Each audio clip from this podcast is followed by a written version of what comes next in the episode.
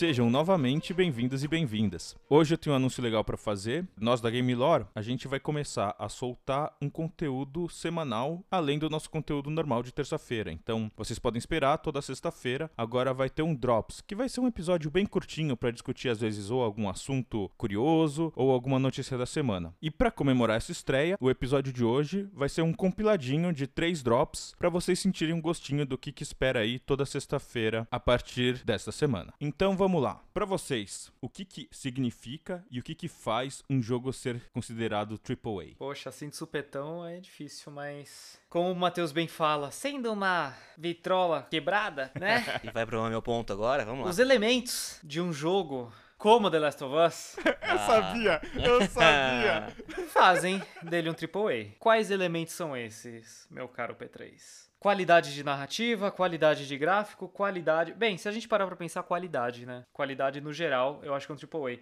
A gente para pra pensar em AAA quando a gente fala em uma quantidade absurda de dinheiro vinda de uma empresa que pode ser first party ou não, mas que esse jogo tem como objetivo movimentar milhões. Então ele precisa vender muito e dar muito lucro. Então um AAA, na realidade, em termos de mercado, é um jogo que custa muito, mas que tem grandes chances de dar um grande retorno. Isso tá junto com o que você falou antes, de, por exemplo, de qualidade narrativa, etc, ou não? Pra mim tá. Então, se a gente pegar The Last of Us, ele é um AAA da Naughty Dog com a Sony. Uhum. Agora, o Cyberpunk, ele também é um AAA, é, mesmo não tendo sido lançado, porque toda a expectativa, todo o hype, né? É só a gente ver a quantidade de marketing que tá sendo gasta, já dá pra saber que é um marketing pra um jogo AAA. Mas se a gente vai, vamos voltar um pouquinho e falar do The Witcher 3, que foi lançado. Ele é um AAA porque ele é um jogo muito aguardado, com uma base muito grande de fãs e que ele tem uma série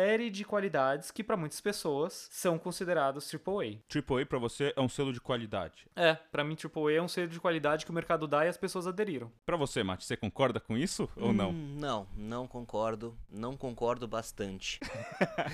AAA, tudo bem. É, a parte que o Hunter fala do dinheiro, eu concordo com AAA. AAA pra mim é mais um rótulo que é imposto na gente do que de fato uma coisa que a gente reconhece. AAA, como de novo o Hunter falou, pra mim tá muito ligado a dinheiro. Falar assim, ah, próximo jogo AAA significa, putz, eu vou ver que os caras vão gastar 700 milhões, 800 milhões pra fazer o jogo. E vai ser um jogo que vai ser comercializado bastante vão gastar dinheiro na propaganda. Eu não vejo normalmente AAA como um jogo exclusivo. Por mais que The Last of Us 2 seja exclusivo, eu, quando eu penso em AAA, eu penso em GTA, eu penso em Call of Duty, eu penso em Battlefield. São jogos que são já com marcas consolidadas, com estúdios também já consolidados e sequências, né? O Destiny, quando lançou, era um AAA, mas o Destiny era da Band, que já tinha trabalhado no Halo. Então já era uma empresa que estava acostumado com um escopo desse tamanho. Não é uma sequência do jogo, mas é uma sequência do estúdio. É, então para mim AAA já vem com essa ideia de coisa gigantesca. Assim, nossa, é cinematográfico. Eu não ligo à qualidade do AAA, eu ligo aos valores exorbitantes. E eu ligo que vai ser uma série que, se eu não conheço, eu devia conhecer de alguma forma. Ou, se for uma série nova, eu já devia ter escutado falar dela, porque eu tô nesse meio. Ou, se não é, se não é uma sequência, eu falo assim, putz, já sei o que esperar, porque é o AAA, porque eles gastaram bilhões e milhões e milhões. Eu acho, na minha cabeça, AAA é mais parecido com o que o Mate está falando no sentido de valores. Agora, as empresas querem que você pense que quanto mais dinheiro for investido, melhor a qualidade do jogo. O que é mentira. Concordo que é uma mentira, mas eu entendo que a empresa quer que você pense isso. E não só quer que você pense, ela acredita um pouco nisso, porque senão ela não estaria investindo bilhões no jogo. Só, só reiterando o que você está falando, o P3. Na Wikipedia, pelo menos, está falando que AAA é uma classificação utilizada para jogos com os maiores orçamentos e níveis de promoção. Um título considerado AAA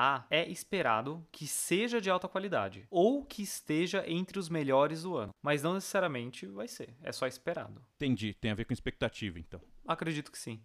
É, Por sinal, esse papo de AAA me fez pensar, a Nintendo, ela toca no assunto AAA? Eu nem sei, porque não faz nem sentido muito, né? Na Sony e na Microsoft eu sei que tem esse tipo de, de fala. Agora na Nintendo eu não consigo É, pensar. não, eles não se referem com AAA. E até porque a Nintendo é um pouco mais Fechado. Fechada. Eles não. Até tudo, né? A Nintendo é fechada em, em tudo. A gente não, não sabe o que acontece lá dentro. Querendo ou não querendo, a gente não, não tem ideia do que acontece dentro da Nintendo. A gente sabe que eles mostram só pra gente. E em termos desse, do gasto, é, quanto tempo que o jogo tá em desenvolvimento, a gente não sabe. A gente só sabe quando aparece o negócio. Até em termos de salários, né? A gente viu recentemente, teve uns salários que eles anunciaram aí, quais foram os últimos salários dos, dos cabeças deles lá, é, é, é, diferente. Eles pensam mesmo diferente. A, a, forma de negócio deles é diferente do que a gente está acostumado a ver nessas empresas Japão, grandes. né? Japão. É, então, mas Japão, mas a Sony. Ah, não, a Sony não tá bem isso. mais americana. A Sony tá completamente americanizada, né? É, Completamente. Tipo, É. Pois é. Tudo bem, minha vez de fazer a pergunta aí do Drops. E ela é sobre jogos atrasados. O que, que vocês acham disso? Foi o erro de alguém? No começo, no final? Melhor assim do que lançar um jogo com defeito? E aí? Prefiro mil vezes esperar um ano de atraso, dois anos de atraso, mas ter um jogo bem feito, do que um jogo que depois não vai valer todo o trabalho que eles tiveram e muito menos o meu dinheiro. Concordo na maioria da- das vezes com você, Hunter. O problema é que quando é um jogo que vai ou empurrar alguma coisa, tipo, em questão de inovação, ou ele tem um competidor, imagina, sei lá, tem um Splinter Cell e um Metal Gear, e daí, tipo, um vai ser atrasado e perde, tipo, acaba perdendo a mecânica que ele ia pôr, tipo, sai no outro, sabe? Tipo, alguma coisa assim, porque os dois iam fazer. Isso acaba, tipo, pra empresa e é, e para você ter acesso a alguma coisa de estrutura de gameplay nova, pode ser que esse atraso torne irrelevante um jogo que há um, dois anos atrás podia ser tipo algo que ia fazer sua mente explodir, sabe? E tentando responder um pouco o que o Matheus falou do ponto de vista de mais administrativo, é erro de alguém. Agora, eu acho que o menor dos erros é se for o erro de cronograma, no sentido de alguém foi otimista demais, sabe? Tipo, não, não considerou problemas que, que podiam ter ali na, enquanto fazia o jogo, ou uma pandemia, ou alguma coisa nesse sentido. Então, tipo, esse pode ser o menor dos erros. O problema é que quando, tipo, na verdade esses prazos já foram grandes e os erros estão na produção. Porque daí me parece que atrasar o jogo pode resolver, mas não é. Talvez não, não seja, né? Talvez a, a- o consertar o jogo não esteja. Você só tá dando mais tempo pra ter uma experiência pior do mesmo jeito depois. Eu acho que tem casos e casos. Até em termos de atraso, né? A gente vê, ah, o jogo vai atrasar uma semana, duas semanas. Isso é irrelevante. Velho. É. Também acho que tem casos e casos para atrasos grandes. A gente viu agora, recentemente, que o Halo Infinite, que foi anunciado por muito tempo que ia ser lançado junto com o Xbox, foi adiado para ano que vem, 2021. E assim, não tem uma data exata. Ah, 2021, ano que vem. Esse é um caso que eu vejo, de fato, que foi erro atrás de erro. Erro falar que o jogo ia ser lançado é, junto com um videogame novo, que por mais que tenha tido a Covid, não é justificativa para atrasar o jogo tanto assim. Eles já provavelmente já sabiam antes da Covid que o jogo não ia lançar a tempo. E daí o erro também foi, apesar disso, reforçar que o jogo ia ser lançado junto com o videogame. Depois eles apresentaram um demo meio estranho ali, feito bastante nas coxas, para responder um pouco do hype e foi o oposto que aconteceu. E daí quando eles avisaram que o jogo ia ser atrasado, eles também avisaram que o videogame ia lançar em novembro. Então assim, é, tudo poderia ter sido melhor resolvido se a comunicação tivesse sido bem diferente. Mas por outro lado, se a gente vê o Cyberpunk, o Cyberpunk também é um jogo que teve pelo menos uns dois ou três atrasos aí consideráveis. Só que ninguém tá muito preocupado com isso, porque eles estão mostrando algumas partes do jogo e, e o que eles estão mostrando tá legal. Todo mundo quer ver mais sempre que ele vê um pouco do jogo. Então a comunicação tá alinhada, por mais que eles tenham errado, vai, em um ano a produção do jogo, todo mundo tá esperando ainda pelo jogo. Quando ele lançar, não vai impactar, as pessoas que estão esperando pelo jogo vão querer comprar da mesma forma. É, não é uma quebra de expectativa, né? Isso que acho que é a principal diferença entre esses casos. Me lembra muito Fallout 76, porque foi um jogo que lançou e aparentemente eles esqueceram de desenvolver o jogo, né? Porque eles lançaram um bug, na verdade, e falaram que era um jogo. Mas não atrasou. Mas não atrasou, atrasou. tá vendo? Então esse que é o problema. Quando eu falo em atraso, hoje eu penso exatamente no que você falou, Matheus, do Cyberpunk, que é, mas a empresa é muito boa em comunicar, se comunicar com o cliente, né, com os jogadores.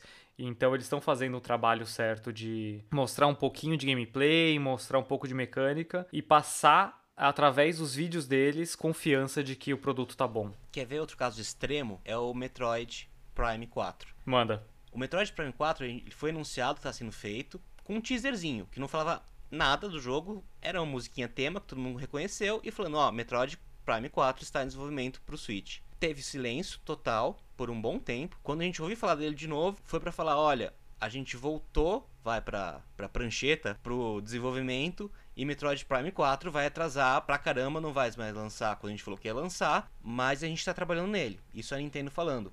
A gente não chegou a ver nada do jogo, absolutamente nada, nem conceito, nem uma foto do desenho a gente chegou a ver. E tudo bem, todo mundo, ah, putz, que droga, vai atrasar, mas a reação foi, olha, se eles chegaram num ponto que eles resolveram voltar tudo para começar de novo, é porque o negócio não tava bom.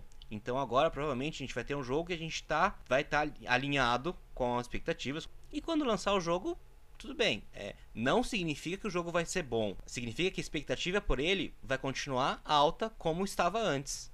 Só isso. E tem também aquela fala do Miyamoto, né? O criador de Mario, Zelda, enfim, o guru da Nintendo. Sempre que tem um jogo atrasado, sempre tem alguém ali levantando essa bandeirinha do Miyamoto falando assim: olha, não, nunca se esqueçam do que o Moto disse, que foi: um jogo apressado sempre será ruim. Um jogo atrasado, eventualmente, pode ser um jogo bom. E é verdade, né? E te deixo com essa para você filosofar depois. Duke Nukem Forever. E aí? Esse tem esse tem de Nossa, tudo. Foi um jogo atrasado, é foi um jogo que parou, foi um jogo que voltou, mas foi um jogo que lançou. E ficamos com isso para finalizar esse drop. É. Bem, o meu drops já vai ser um pouco mais uh, pro lado de um desabafo. As gerações passam, às vezes eu vou ficando com a sensação de repetição, de mesmice. E aí eu queria saber se para vocês, à medida que vocês acumulam milhagem, né, de videogame, então eu tenho o quê? 25 anos de jogador de carteirinha, né? Sempre com console aí na mão para jogar. É, certas coisas já estão ficando meio velhas, assim, para mim no, nos videogames. Certos jogos, certas experiências já são aquela coisa que você fala ah, legal. Né? Tipo, é a mesma coisa que eu jogo há 20 anos, uma roupagem diferente. Então eu não quero mais isso. Eu quero coisas diferentes. Para vocês, essa, experiência, essa, essa sensação, esse feeling vem ou não? Hunter, meu guru. É o seguinte. Eu acho que tem... Por que, guru? é, essas suas... Sabedoria, é... sabedoria. Essas suas divagações aí. Eu acho que tem dois casos que eu me vejo em dois cenários possíveis. Um, sim, eu espero inovação. E inovação de séries que eu gosto. E eu dou um exemplo meio óbvio, para vocês saberem já, mas o Zelda. Por muito tempo, o Zelda Ocarina of Time foi o ápice, né? De jogo tanto da série como o padrão de qualidade, de, do estilo, e ficou sendo a cada jogo. É, todo mundo falava, ah, novo jogo, putz, Ocarina of Time é melhor. Novo jogo, ah, Ocarina of Time já fazia isso melhor. Outro jogo, ah, no Ocarina of Time continuava fazendo isso melhor. Desde surgiu o Breath of the Wild. Agora, o Breath of the Wild tornou esse padrão, virou. Agora, qualquer jogo que tiver, eles vão comparar com Breath of the Wild. Então você vê que foi. Demorou para eles conseguirem chegar num jogo tão inovador quanto, nessa barreira alta que eles tinham feitos para eles mesmos, mas conseguiram. Então, às vezes não vai ser fácil de chegar, mas eventualmente essa inovação chega. Ao mesmo tempo, eu me vejo também jogando alguns jogos que eu não quero que mude muito. Que eu sei exatamente o que esperar, eu vou procurar o que eu quero e vou encontrar aquele jogo. Então, tem essa dicotomia aí. É engraçado você ter falado isso porque eu sinto exatamente isso que você está falando também, né? É, tanto a parte de procurar inovação em alguns produtos e em outros não querer. Eu, por exemplo, se um jogo é baseado em combate de turno que não tem posição relativa, ou seja, tipo formato de JRPG, eu geralmente não jogo o jogo porque eu tô, tipo, tão de saco cheio disso que eu só não consigo jogar. Por outro lado, tipo, muito dos jogos de estratégia e etc que eu jogo, apesar de, lógico, você acaba tendo mudanças, mas não inovações, vai, digamos assim. É geralmente sempre a mesma coisa de é, construir, conseguir uma economia, construir unidades ou coisa assim, conquistar. Talvez um Civilization um pouco diferente, mas mesma. Tipo, muito, muitos princípios iguais. Mas é engraçado que com essa sua pergunta você fez eu reparar que talvez seja por isso que eu gosto tanto de jogo indie. Que eu vou procurar as inovações e as coisas, sei lá, um, aonde um nicho que empurra essas inovações e vai me forçar a ver coisas diferentes, ou que tem o poder de me mostrar coisas diferentes, que eu não tô esperando, né? Sei lá, ver narrativas interessantes é, misturadas com gameplay, como no Katana Zero. Enfim, a gente tem inúmeros é, exemplos de jogos indies que inovam e tentam fazer alguma coisa diferente. Acho que é por isso que eu acabei indo mais pra esse lado. Sabe, P3, pra mim também. É nos indies que eu vejo essa oportunidade, né, de você achar coisas diferentes, mas meu perfil, eu percebi isso com o passar dos anos. É muito mais fácil eu não gostar de um jogo indie e descartar ele facilmente do que uma série maior, do que um AAA. Não precisa nem ser um AAA, pode ser um jogo só que eu tenha, acho que assim, seja algum apego emocional ou alguma série que eu conheça. É muito mais fácil, por exemplo, eu pegar o jogo indie, jogar 15, 20 minutos e falar, putz, esse jogo aqui muito legal, faz essas coisas diferentes e tal, mas ah, não é pra mim. Chega, né? É, assim, ah, já vi o que eu queria ver desse jogo, já vi o que ele tem de diferente e não acho que vai ser o que vai me prender até o fim. Em compensação, com um jogo maior, eu acho até porque eles não arriscam tanto mesmo, né? Porque eles não tentam ir tanto para esse lado experimental, costuma me pegar mais. Pelo menos antes de eu desistir, eu vou investir mais algumas horas nele do que alguns minutos, como se fosse o indie. É, é engraçado porque eu sou a pessoa que nunca trago nem a Sony nem a Nintendo nas discussões e eu vou trazer a Nintendo nessa discussão dessa vez. É, eu acho que isso tem a ver com o fato de você, principalmente, ser um fã da Nintendo porque eu acho que os produtos da Nintendo estão inerentes a um certo grau de qualidade que te permite isso. Eu, por exemplo, como sendo um pouco mais órfão de séries grandes, as séries grandes que eu gosto mesmo, tipo, acabam sendo algumas coisas próximas da Nintendo, tipo, sei lá, Mario, beleza, Mario eu gosto, é uma série que eu gosto muito. E daí não tem erro, tipo, não tem um Mario ruim sabe? Então não tem uma coisa que você vai lá e descarta completamente. Daí faz sentido que então quando você tá envolto de Marios e Zeldas e, e essas esse é o tipo de coisa que você gosta, que tem esse padrão de qualidade, daí faz sentido que você dê uma chance maior, porque eu acho que o produto é melhor mesmo. Então, tipo, eu acho que os jogos indie sim tem essa inovação, mas no fim ele só vai te pegar, tipo, inovação não prende jogador. Inovação supera expectativa, mas não prende jogador. Bem então, colocado. É, é preciso que seja um jogo que você goste e que te apresente essa inovação.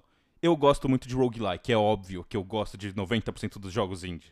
Só tem roguelike. E faz sentido até que, de certa forma, é engraçado como, tipo, num nicho que eu tô defendendo pela inovação, eu gosto pelo fato de ele me repetir uma característica que é a característica que eu gosto. Pra pensar, né?